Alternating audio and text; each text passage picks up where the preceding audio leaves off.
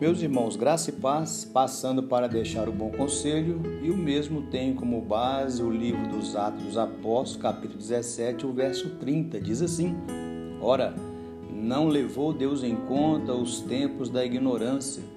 Agora, porém, notifica aos homens que todos em toda parte se arrependam.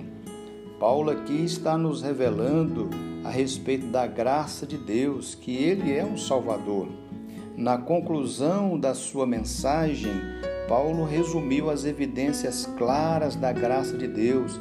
Durante séculos, Deus mostrou-se paciente com o pecado e com a ignorância dos homens. Isso não significa que os homens não eram culpados, mas apenas que Deus reteve a sua ira. No devido tempo, Deus enviou um Salvador e agora ordena que todos os homens se arrependam de seus caminhos insensatos. Esse Salvador foi morto e ressuscitou dentre os mortos, e um dia voltará para julgar o mundo. A prova de que julgará é o fato de ter ressuscitado. Para os membros do conselho, a ideia mais difícil de aceitar foi a doutrina da ressurreição os gregos consideravam o corpo apenas uma prisão, e enquanto antes a pessoa deixasse o corpo, mais feliz seria. Por que trazer um corpo morto de volta à vida?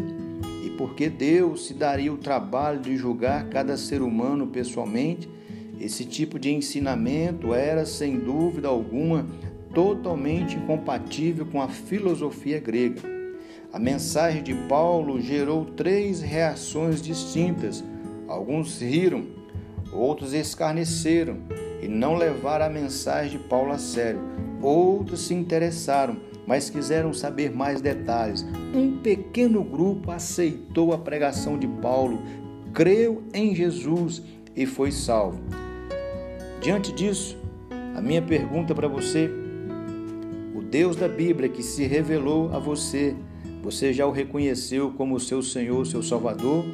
Perceba que Deus enviou Jesus para te salvar. Perceba e desfrute da graça de Deus. Ande na presença de Deus. Ame a Deus e seja uma bênção para a sua família e para o mundo. Que Deus te abençoe. Um fraterno abraço do seu amigo, Pastor Romildo.